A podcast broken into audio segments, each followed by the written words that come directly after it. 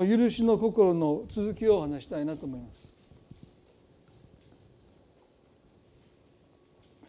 ヨハネの8章、まあ、今開かなくても結構ですけどもヨハネの8章の会員の現場で捕まった女性の許しの出来事を通して神の許しと人の許しの違いについてお話ししました。私たちは人を罪を認めさせることまでできますけれども罪に定めることはできない。すなわちその人と罪と重ねてあなたはこういう人だと決めつけることはできないですね。許しとはその人と罪とを話していくというのが私たちの許しですよね。償うことはできません私たちは。イエス様が十字架で償ってくださる以外に罪というものは償われないわけですけれども私たちにとっての許しとはですねその人のしたこととその人をできるだけ話してみるようにしていくそして最終的にはその人を見る時に過去にその人がしたことがもう視界の外に出ていくというのが許しですよね。神様はそうやって私たちをある意味で見ていてくださるんだ。ですからこういう女と人々は彼女のことを言いましたけれどもイエス様は婦人よと言ってくださったのはそういう意味ですよね。ですから罪は罪としてあるんだけどもです、ね、その人とそれを重ねていかない。ということ。ですね。裁くということは別に批判の言葉や非難の言葉を口にするという意味ではなくてその人を罪と重ねてみるということそのものがまあ裁きなんだということ。ですから裁いてはいけないということはですね人をそういう目で見てはいけないというイエスの言葉なんだということについてもご一緒に考えました。今日またの18章のあの有名な1万タラントの負債を許されたしもべのこれは例え話ですよねあの会員の現場で捕まった女性の出来事は実際に起こった出来事ですけれども、まあ、今から見ていくマタイの18章は例えです。18の23からお見せしますね。このことから天の御国は地上の王に例えることができます。王はそのしもべたちと生産をしたいと思った。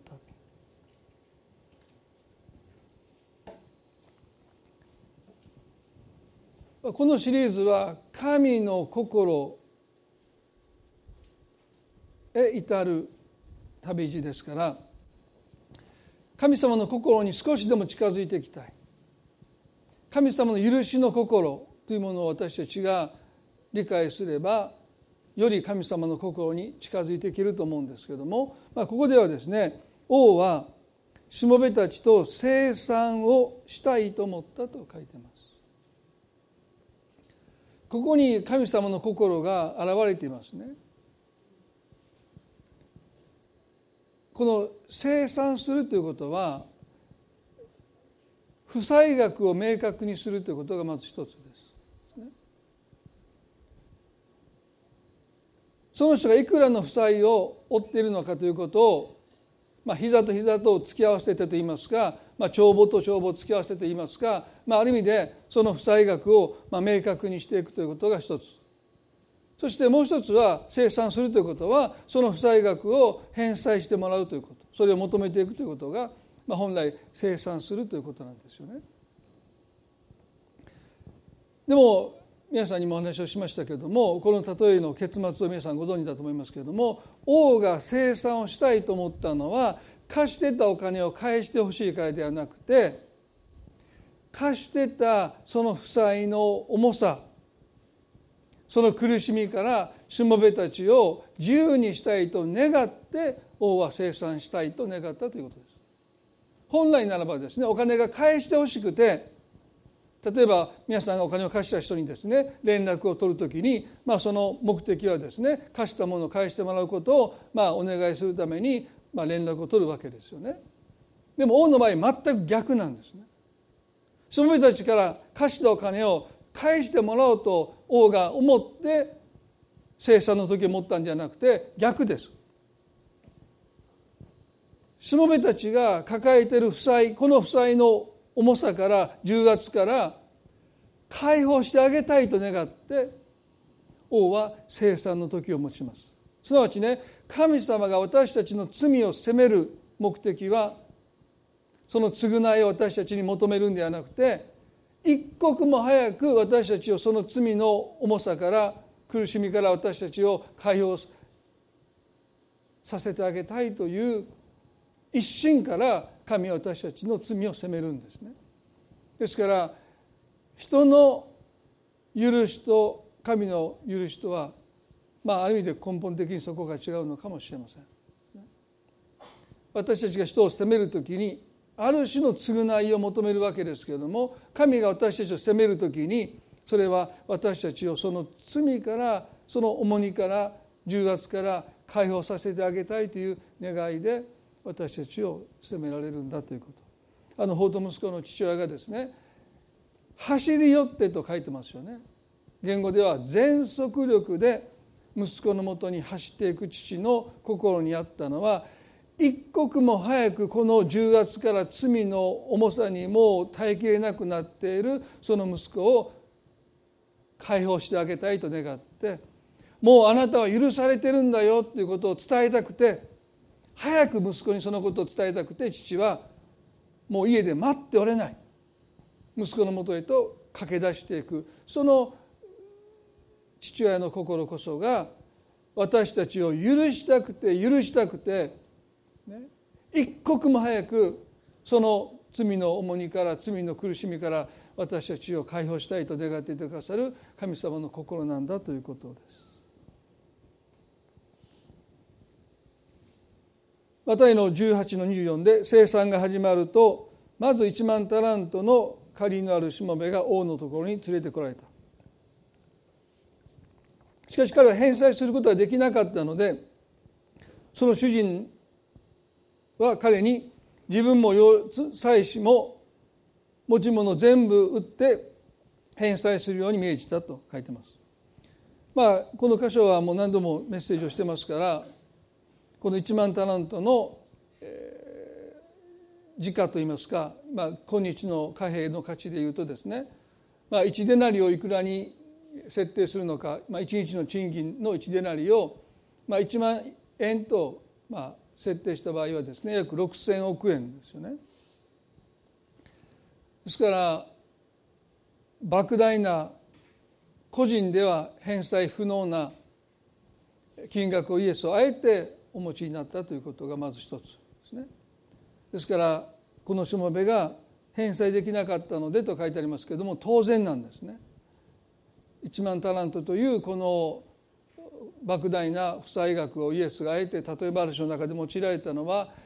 一人の例外もなく罪の負債を自分で償える人がいないということをね。一人の例外もなくもう周知徹底させるために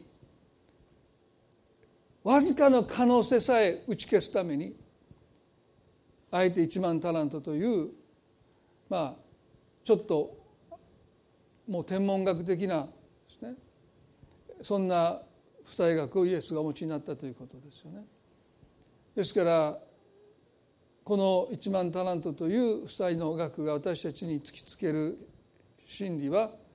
誰も自分の罪の償いを自分ではできないということ。自分のしてしまったことの償いを人は自分の力ではどうすることもできない返済できないっていう、まあ、この事実をまず神は私たちに突きつけます。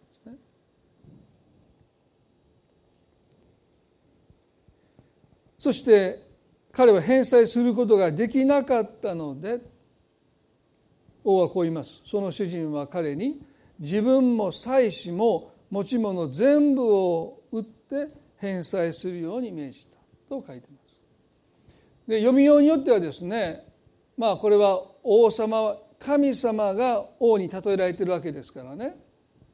返済できない人に向かって身売りして奴隷になってそして妻も子供まで身売りして奴隷にしてでもして返済を求めるなんてちょっとひどいんじゃないかと、まあ、ある人はそんなふうに読むかもしれません。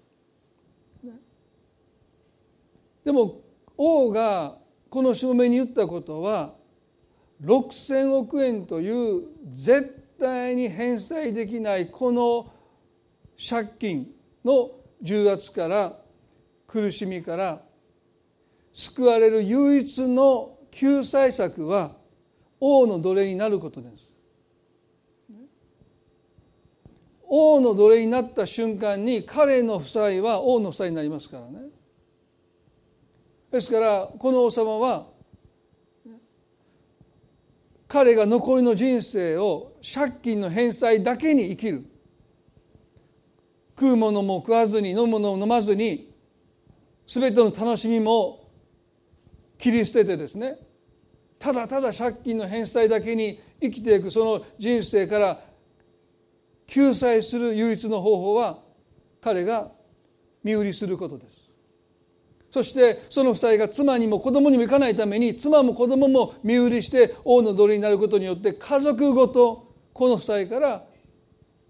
救済されます。そしてイスラエルの法律では6年間奴隷として使えればその金額がいくらだったって全然6年働いただけでは返せないだけの借金をしてたとしても7年目にはその奴隷を過ぎ去らなければならないという法律がありましたですから皆さんね考えてください6,000億円の借金を抱えた人が6年間奴隷として王に仕えるだけでチャラになるんですよ。こんなおいしい話はないですよ。6年間働いたってたかが知れてますよね。これは王がこのしもべに示した救済策です。身売りすることによって私がその負債をかぶろうって言ったわけですよね。皆さん私たちの救いの方がそこにありますよね。私たちが救われるために神が示してくださったのは神の前で自己破産し私は自分の罪の償いをもはや手に負えません、そして神の前で自己破産を宣言します。私はもうあなたのものですって言って神に自らを明け渡す時に私たちの罪の負債を神ご自身が引き受けてくださる。それがまさにあの十字架の上でイエス様が私たちの身代わりとなって私たちの罪を引き受けて死んでくださったという救いですよね。でも彼は何て言ったか28で「それでこのしもべは主人の前にひれ伏してどうかご猶予くださいそうすれば全部お払いいたします」と言った。王が提示した救済策を彼は蹴るんです。どうかご猶予ください。そうすれば全部お払いいたします。あなたに憐れまれなくても私は自分の罪の償いぐらい自分でしますとその王の救済をこのしもべは蹴ります。皆さん何度も繰り返しますけども多くの日本人の方がね十字架の身代わりの死イエス・キリストが身代わりとなってくださってその罪を負ってくださって死んでくださったというこの神の救済神の救いを蹴る理由はですね結構ですとそれを受け取らない最大の理由は自分のことぐらい自分ですべきだというですね。それはある一見とても、ね、誠実に聞こえますけれどもその中身は自分の罪の重ささえ知らない。6,000億円なんて返せるはずがないのにそれを返しますと言い切る。それは一見誠実ですけれどもその中身はですね自分の罪の重さを知らない。高ぶりでしかない。本来彼はですね王の前に身を投げ出して妻と子供を連れてきて王の前に身を投げ出して憐れんでくださいと言うべきでした。私たちにはこんな負債どうすることもできません。この負債を妻や子供に背負わしたくありません。どうか王様私たちをあなたの奴隷としてこの負債を私たちの肩から取り除けてください。もう私たちは生涯をこの罪の負債を背負いながら苦しみながら生きることもしたくありません。もう十分です。神どうぞ憐れんでくださいと言うべきでした。でも彼はですねどうかご猶予ください。もう少し待ってください。そうすれば全部返しますと罪の負債をなお自分で返そうとします。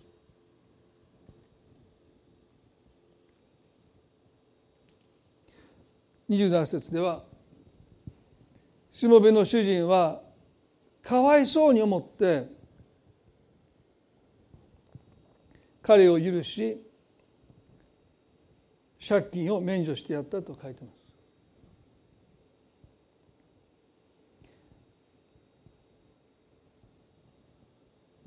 主人は何を見てかわいそうに思ったのでしょう？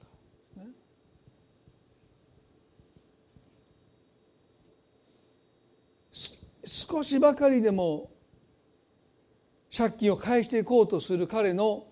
そういう姿に心を打たれたんでしょうか？返せるはずがないのにそれでも少しでも返していこうとする彼の姿に何か誠実さのようなものを感じてかわいそうに思ったんでしょうか？違いますね。神様が私たちを憐れんでくださるのは私たちが少しばかりの誠実さを神に示したからではありません。神様の憐れみここで王がこのしもべを見てかわいそうに思ったのは自分がどれだけの負債を背負って返せるはずのないその負債を返せると思い込んでいる。その姿を見て王は憐れんだんです。すなわち神の憐れみとは人の憐れみとは違います。私たちの憐れみはですねやはりその人が誠実さを示すかどうかです。100%与えた損害に対して償って償うことができなくても少なくても誠実な態度少しばかりでも返していこうとするそういう誠実な姿勢を示すことによって私たちの中に憐れみが生まれるかもしれない。ああもういいですよと言えるかもしれない。でも神様の憐れみは私たちの誠実さに全く依存していません。ある意味で一方的です。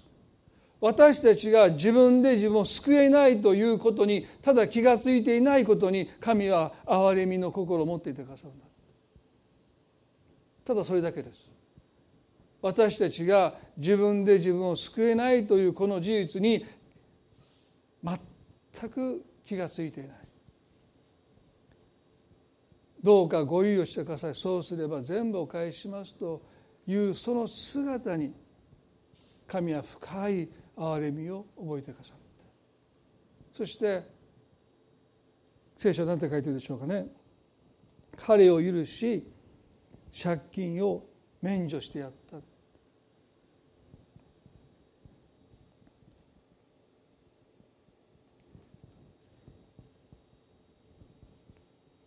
皆さんここで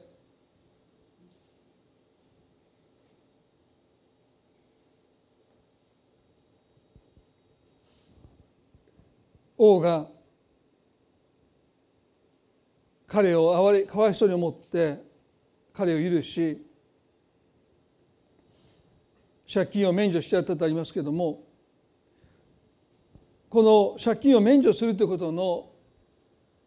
リスクを私たちは知っておくべきですよね。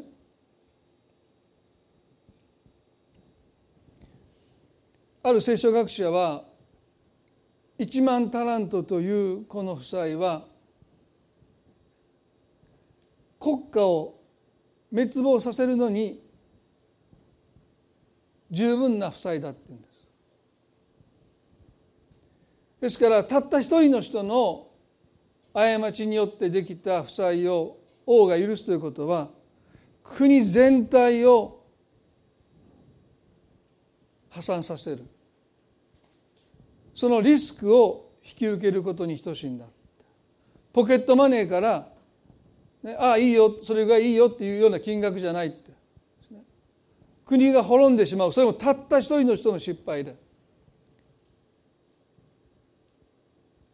国中の人が路頭に迷うようなそんなリスクを王は追ってまでして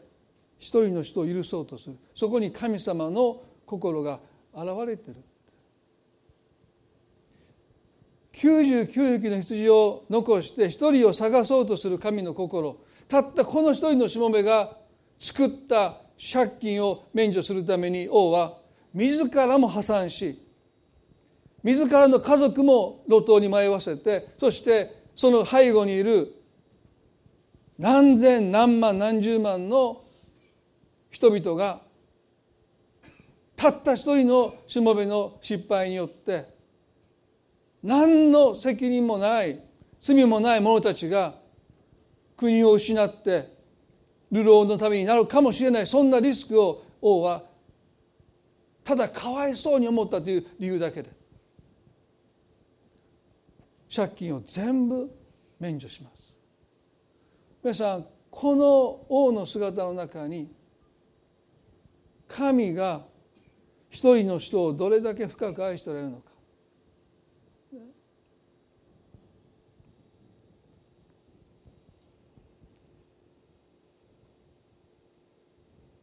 開かなくても結構ですけどもエリメアの31の20でですねこの箇所をお読みしましたね。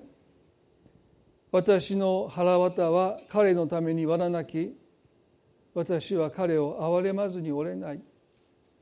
神様の言葉です。私の腹渡は彼のために罠なき私は彼を憐れまずにいられない。神様のその墓の腹の最も深いところが罠ない。もう憐れまずに折れないと。そう神がおっしゃって。たった一人の人の罪のために。神は一人子イエスを使わせてくださった。イエス・キリストはもちろん全ての人の罪のために十字架で死んでくださった。でも一人の人を救うためにですら神は御子イエスを使わさなければならなかったということ。1万タラントの負債を免除するということは王をはじめその家族その国に住む人たちをその罪とは何の関係もない人たちを路頭に迷わせるようなそんなリスクを負うことになる。まさにイエスはご自分の命を引き換えに私たちの罪を許すためだけにそれもたった一人の人の罪を許すためだけに神の御子が十字架で死ななければならなかったんだ。そこまでしてくださらなければ罪許される人は一人もいないんです。王がこのことを決断して自らも破産するかもわからない。自らの子供たちも妻も路頭に迷うかもわからない。そして何万何十万の人たちをその目に合わせるかもしれない。でもその決断をしてくださらなければこのしもべの夫妻は免除されなかった。同じように神が一人子イエスを使わせてくださる決断をして一人子イエスも私たちのために父から捨てられる。あの十字架の上で罪のないお方なのにもかかわらず我が神我が神どうして私をお見せになるんですかとあの絶望を引き受けてくださる決断をしてくださらなければ私たちの罪は許されることがないんだ。罪の償いの代価は救い主イエス・キリストの死のみです。私たちがどれだけ良い行いを積んだところで6,000億円の負債を1日1万円の賃金で働いて返せるはずがないですよ。キリスト教は輪廻転生を否みますね。でも何回輪廻転生して皆さん返せると計算してはいるんですね。皆さん誤解してくださいキリスト教は輪廻転生を認めませんよ一回限りの人生ですよ生まれて死んでそれでも神の前に立つんですけれどもまあたとえその概念を導入してね、6000 1日1でなり1日1でなりでしょ？それ1万円と換算して6000億円を無利子で皆さんいいかで計算してくださいよ。人生70年って計算して何回も生まれ変わって。それも人間に生まれ変わったらいいんですけど他のものに生まれ変わったらそれその間ずっと返せないわけですからね。だからもう運よく人間人間人間人間ってずっと人間に生まれ変わってもうどれだけそんな人生嫌でしょ？次また生まれた時からまた前の前世の借金背負わされてね。一回限りですよ。そして、ね、かわいそうに思って全額免除してくれた。でも皆さんね一つ大きな疑問があるんですね。本来彼は最初の救済案です。身売りして妻も子供も身売りして王の前に自らを投げ出して憐れみを受けるべきでした。どうかご猶予してくださいそうすれば全部返しますなんていうことを言っていや言うべきでなかったんですよ。最初の王のあの言葉に「分かりました」ありがとうございます本当に申し訳こんな負債をあなたに引き受けていただけるのはもういたたまりませんけども妻も子供もいいんですか一緒にいいんですか？って言って家族揃って王の奴隷になることによって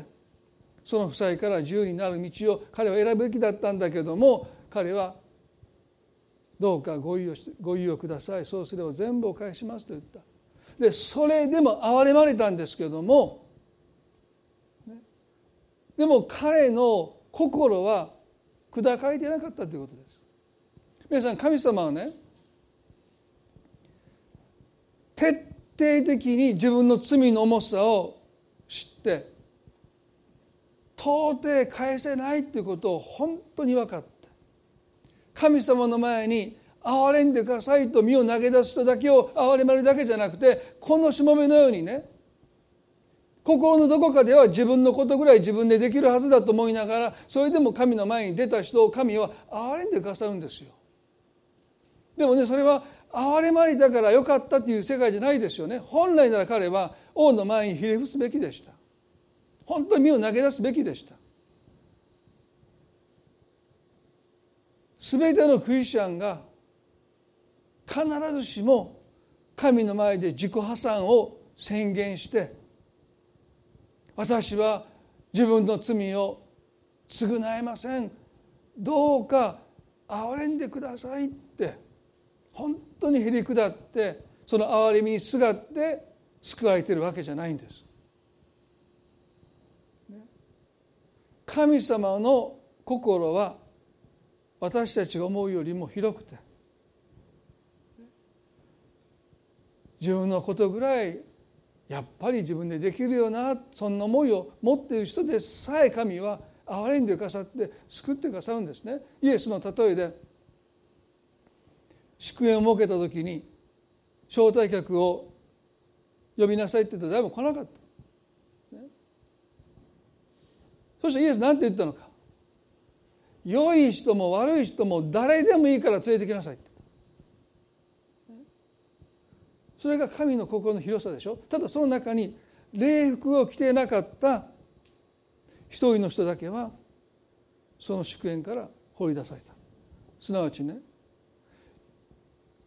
イエス・キリストを救い主と信じない人は当然そこから除外されますけれどもでも良い人も悪い人も、ね、すっごい幅があるんですよ。本当に神の前に砕かれて身を投げ出して憐れんでくださいという人もいれば彼のように猶予してください。そうすれば全部お返ししますという人までも含まれて神憐れんでくださる。だこの後彼はどういうことをしたのか皆さんご存知でしょう？マタイの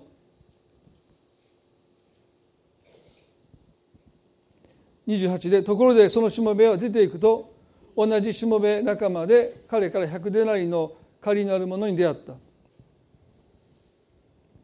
彼はその人を捕まえ首を絞めて借金を返すと言った帰る仲間はひれ伏してもう少し待ってくれそうしたら返すからと言った頼んだしかし彼は承知せず連れて行って借金を返すまで牢に投げ入れた100デナリですから1デナリ1万円だと100万円ですまあ大きいっちゃ大きいですけども6,000億円を免除してもらったことを考えると100万円なんていうのは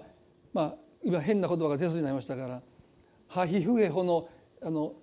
中の一つが出そうになり何々みたいだって言いかけてですねあここんなことインターネットでも流れてるので牧師がそんなこと言ってダメだと思って今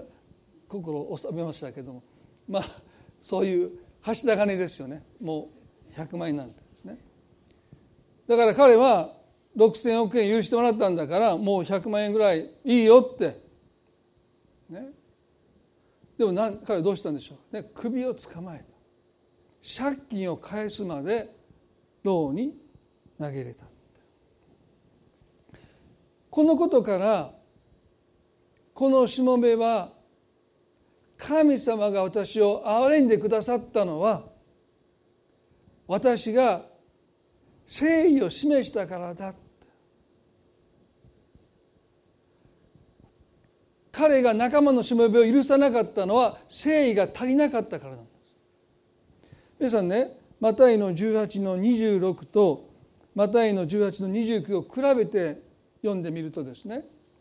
1万タラントの負債なるしもべが王に猶予してくださいそうすればお返しますと懇願したその箇所と仲間のしもべがヘクデなりもう少し待ってくれと懇願した箇所を読み比べてみるとですねあることの違いに私たちは気がつきます。まず最初にマタイの18の29ですね。それでこのしもべは主人の前にひれ伏してどうかご猶予ください。そうすれば全部お払いいたしますと言った。マタイの18の29です。彼の仲間はひれ伏してもう少し待ってくれ。そうしたら返すからと言って頼んだ。日本語では少し違いますけれどもまあほぼ同じことを言ってるんですね。もう少し待ってください。そうすれば全部お返しますからと言ってます。何が違うか。18の26でね主人の前にひれ伏してという言葉があります。でこのひれ伏すという言葉はこのギリシャ語でですね。プロスキネオというのは礼拝するっていう意味があるもっと言えばもともとの言語はね口づけをするということ。もっと言えば子犬が主人の手をペロペロ舐めるっていう。私ペット飼ったことないのでよく分かんないんですけど例えば子犬が近づいてきて皆さんのペットですよ。皆さんの手を差し出した手をペロペロ舐めたら引っ込めるんでしょうか。汚いって言って。もう舐めやんといてって、まあ、僕多分犬から舐められたら多分手を引っ込めると思うんですけど犬の好きな人はもう嬉しくて嬉しくて、まあ、あのあとペロペロペロペロって舐められてずっと手をねね舐めてもらって嬉しいと思うわけでしょ。その光景が出たことがプロスキューネオという言葉なんですね。もう犬にとっては最高の愛情表現です。もうおべんちゃらもないねもう心からの愛情を表現するのが主人の手をペロペロペロペロ舐めてるその犬のその姿を持ってまさに神を礼拝するとは形や形式ではなくてね私たちの持っている最高の愛情を素直に表現することが神を礼拝することなんだという意味からこの言葉が用いられてるんですね。ですから彼は王の前で形ばかりこれを真似てねもう子犬が王の手をペロペロ、ままあ、主人の手を舐めるようにですね彼はそんなふうにしてひれ伏してお願いしたでもこの仲間のしもべは彼の前にひれ伏したんだけどギリシャ語ではね物理的に身をかがめただけの言葉を使ってるんです。でそれを見て彼はこう思ったんですね。俺は王の前で子犬のようにねペロペロ舌を出舌を出して王の手を舐めてまでしてお願いしたのにお前はただそこに頭を下げてるだけじゃないか誠意が足りないそんなんじゃ憐れんでもらえるはずがないって言って彼は仲間のしもべの首を絞めて誠意を私が示したぐらいの誠意を示すまではお前を牢から出さないって言って牢に閉じ込めます。なんていう勘違いでしょうか？なんていう勘違いでしょうか？王が一万タラントの差祝われんだのは彼が自分で返済できない。そしてそのことに気が付いてないというそのことにただただ王が憐れんで一方的に許しただけに過ぎない。私たちが人を許せない一つの理由は神様が私たちを許してくださることにおいてその憐れみが一方的であったということをどこかで認めてないという心です。心から悔い改めたから許してもらったと思ってるからです。本当に神様の前で身を投げ出してひれ伏してもうその憐れみを私が求めたからだって思ってるならば皆さんそれは大きな勘違いです。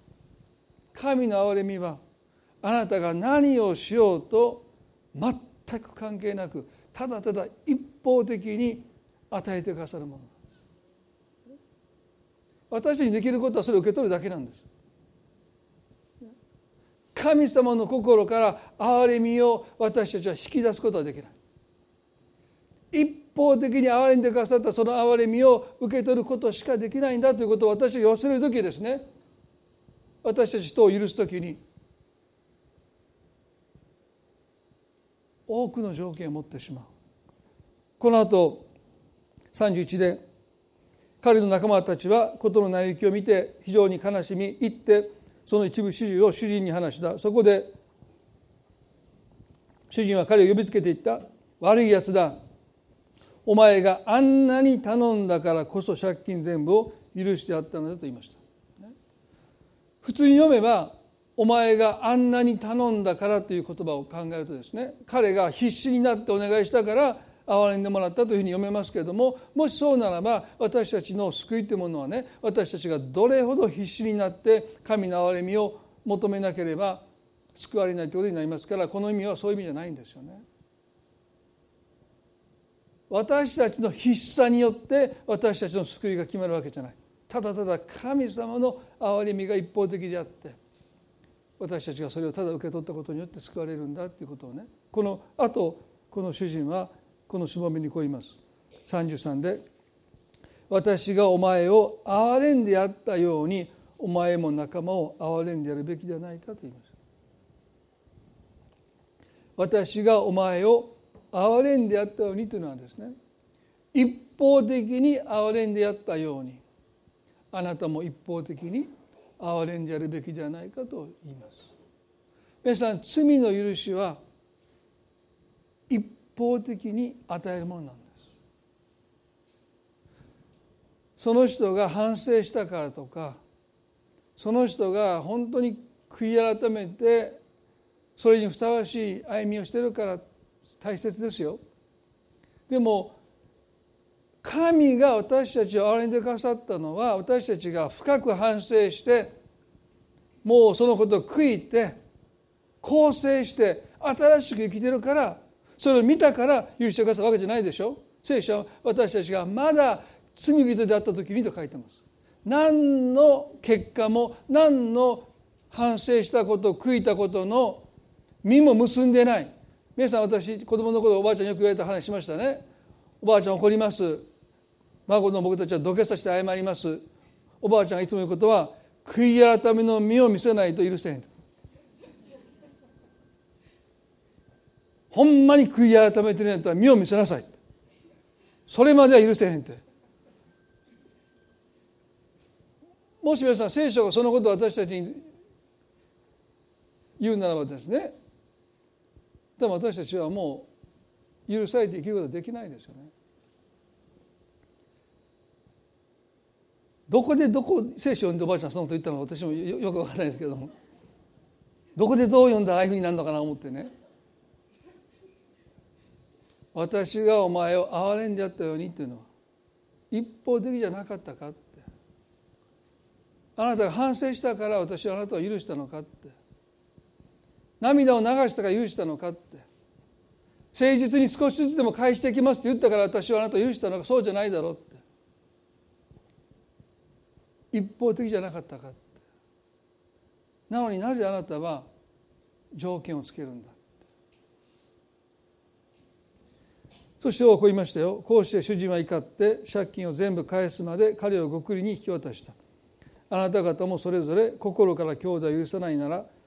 天の私の父もあなた方にこのようになさるのですとおっしゃったんですね。皆さんここで王は彼をごくりに引き渡したと書いてますけれども実はねこれは彼が閉じ込められたロートは彼自身の許せない思いです。もし私たちが人を許せないという思いを持った時に私たちはその思いの中に私たちが閉じ込められているということに気が付くべきですね。私たちはその相手を閉じ込めたと思いますよ。あの人を絶対許さない。その許せない思いの中にあなたに危害を加えた人あなたに罪を犯した人を私たちは閉じ込めたと思いがちだけどもそんなことできないでしょ。どんなに人を許せない思いを持ったとしてその人は平気ですよ。な痛くも痒くもない。あなたのことなんて気にもしないで自分の人生を謳歌して生きていきますよ。実は許せない思いを持った時にその思いの中に閉じ込められるのは私たち自身なんだということ。その格子のね持ってね相手を閉じ込めたつもりでいる。でも実はその格子の中にいるのは私たちですよ。そのことに気が付かないと私たちはいつまでもその牢の中から出てこれない。そして一番の問題はですね許せない思いを抱くときに私たちはその思いの中にその牢の中に自らを閉じ込めます。そして鉄格子を持って、ね、閉じ込めたと思う相手を見ても実はあなた自身がその中に閉じ込められているということに気が付かないまま自分は自由なんだその檻の外にいると錯覚してるんだけれども実は檻の中にいるのは相手じゃなくて自分なんだ。そしてその檻の中にいる時に私たちは愛すべき人さえ愛せない。これが一番大きな損失ですよ。その人をね許さない思いだけで後の人を愛してるならばそれもまあ仕方ないかもわからない。でもね許せない思いを持つ時に私たちその思いの中に自らを閉じ込めてしまう時に実は愛すべき人さえ愛することにおいて私たちは不自由を束縛を制約を抱え込んでいるんだっていうこと。この人だけ許せなくて他の人は自由に愛していくことができないんです。そんなに私は器用じゃないんです。これがこの最後にイエス様がおっしゃった言葉なんです。借金を全部返すまでは。その人を許すまではその牢から私たちは出れないんだ。その人が与えた損害よりも愛する自由を手放す損害の方がはるかに大きいです。なんで私が何回もいつもいつもその人を許さないといけないんですかということを私はもう何回も聞きました。確かにそうかも分かんない。でもそのことによってその代価をあなたが払うことを惜しんで自らを牢の中に閉じ込めるならばその人が生涯愛する自由を代償に失う損失額はその人があなたに与えた損害なんて比較にならないほどの大きな損失を私たちは支払っていることに気が付かないといけない。そしてその莫大な愛する自由というものを失ってきているということをね気が付いた時に前その罪は取るに足りない。このことのために私はこの自由を手放すならば喜んでもうその人を釈放します。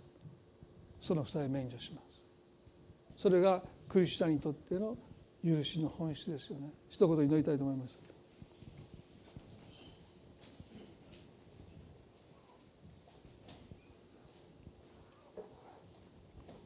どうぞ目を閉じたまま。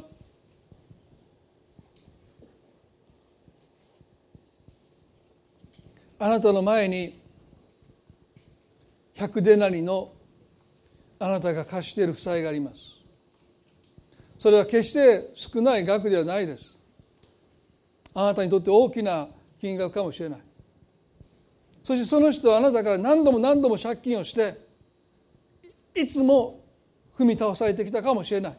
一回も返してもらったことがないかもしれない。一回も心から謝ってもらったことがないかもしれない。積もり積もって100デになったのかもしれないですね。1でなり貸しては帰ってこない。1でなり貸しては帰ってこない。もう積もり積もって100デナになったのかもしれません。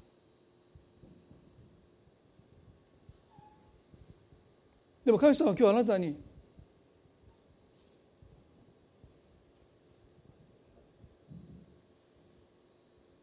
その負債をあなたがいつまでも許さないでいるならばあなたはその許さない思いの中に自らを閉じ込めてるんだ。そしてあなたがそのことで失っているものの大きさにあなた自身は気が付いていない。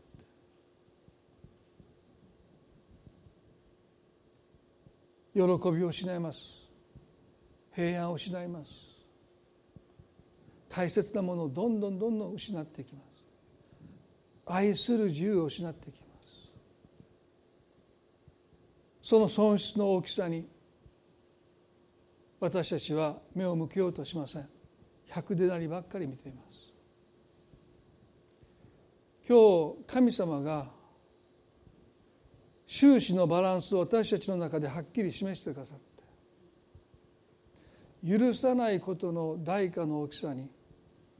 私たちの目が開かれますように。それは人から言われて分かるんじゃないんです。神様があなたに掲示してくださって。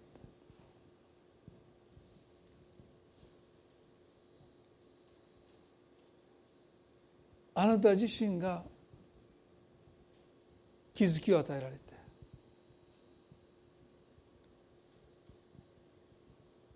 その負債を免除できますように。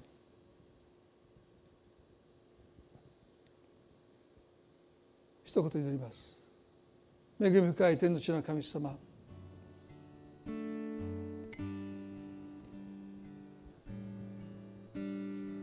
私たちは一方的に憐れまれたというこの事実に立ち返っていくべきです。それ以外に私たちがこの負債から罪の負債から解放される道はありませんでした。一方的に憐れまれること。あなたは私がお前を憐れんであったようにあなたは仲間を憐れんでやるべきではないかと言いました。百でなり。それはただお金の額だけじゃないかもしれない。それまで何度も何度も貸してきたけどもいつも踏み倒されてきた。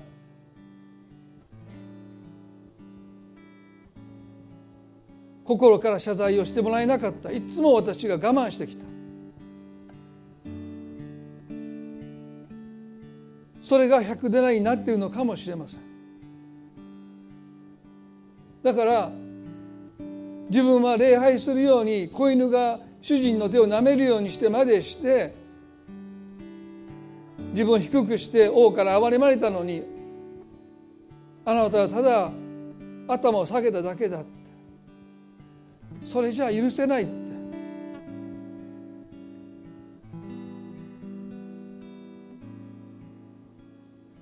仲間を牢に投げ込みました。でも実はその牢の中に閉じ込められたのは彼自身です。神様今日私たちは許せない思いという牢の中に自らを閉じ込めているかもしれない。その鉄格子の向こう側にその相手を見て閉じ込めたつもりでいるけども相手はなんと自由に生きてるでしょうか。私に対してしたことすら気にも留めないで生きてるでしょう。ますますその許せない思いが強くなって私たちはますます自らをその思いの中に閉じ込めてきます。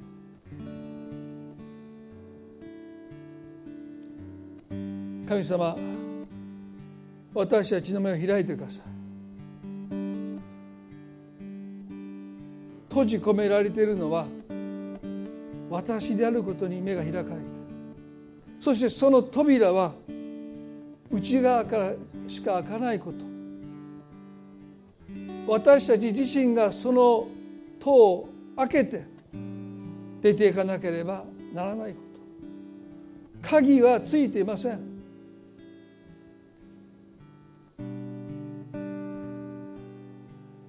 神様今日許せない思いという魂の牢獄の中に自らを閉じ込めていることに気がつかされた人は今日そこから出ることができますように。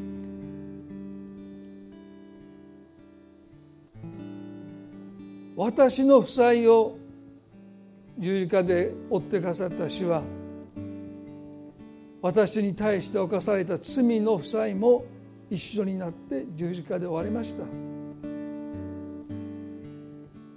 その事実を神様どうかへり下って認めることができますように私の犯した罪だけじゃないって。私に対して犯された罪もイエス様が十字架の上で追ってくださったとするならばもう私たちを取り立てることができません。その罪も十字架によって許されるんです。納得いかないと思うかもしれない。でも自分の罪だけが許されて自分に対して犯された罪だけが許されない。それは神のお心じゃありません。キリストは全ての人の罪を負われて十字架で死んでくださいました。もう私たちにはその借金を取り立てる資格はありません。もう許すだけです。神様はそのことに私たちの目が開かれますように祈ります。今日自由にしてください。この束縛から私たちを解放してくださるように祈ります。愛すべき人をもっと自由に愛せますように。イエス様の皆によってこの祈りを見舞いにお捧げいたします。それではどうぞ皆さん立ち上がっていただいてご一緒に賛美したいと思います。私は許され受け入れられた。主が捨てられ責められたからイエスは死なれよみがえられた。主の霊が私のうちに私は私は許され受け入れられた。主が捨てられ責められたから。イエスは死なれよみがえられた。主の霊が私のうちに。Amazing love. 王であるあなたが死んでくださった。Amazing love. 本当の愛。あなたをたたえます。Love Amazing love 王であるあなたが死んでくださった Amazing love 本当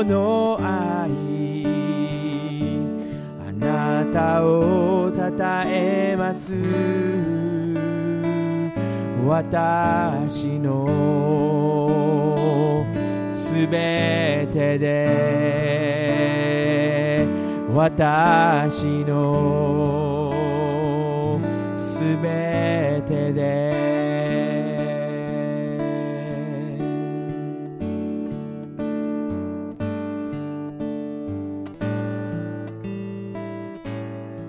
最後に短く祈りたいと思います。皆さんの中で今日内側から扉を開けてその牢獄から出ていく必要がある人がいると思いますね。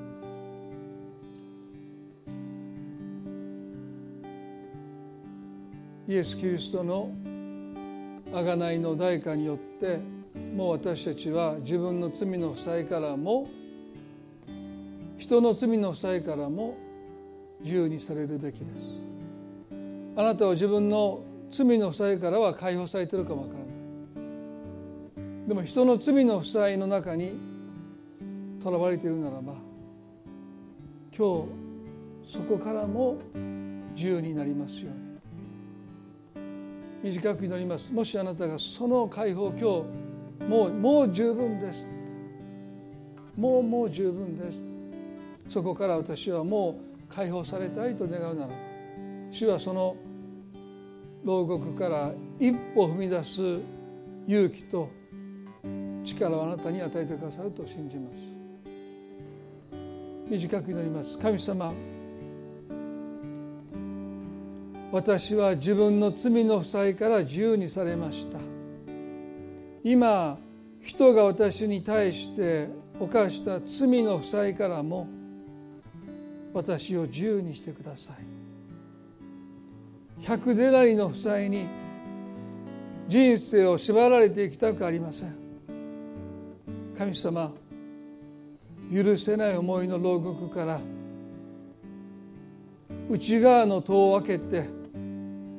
そこから出ることができますように。あなたの許しの愛の中にますます生きるものに私をしてください。この重荷をもう負うべきではありません。今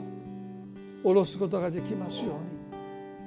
重荷を負って疲れてる人は私のもとに来なさい。私があなたを休ませてあげます。このあなたの招きに今日応答したいです。百デナリの負債の重荷から今日私を自由にしてください。イエス様の皆によって祈ります。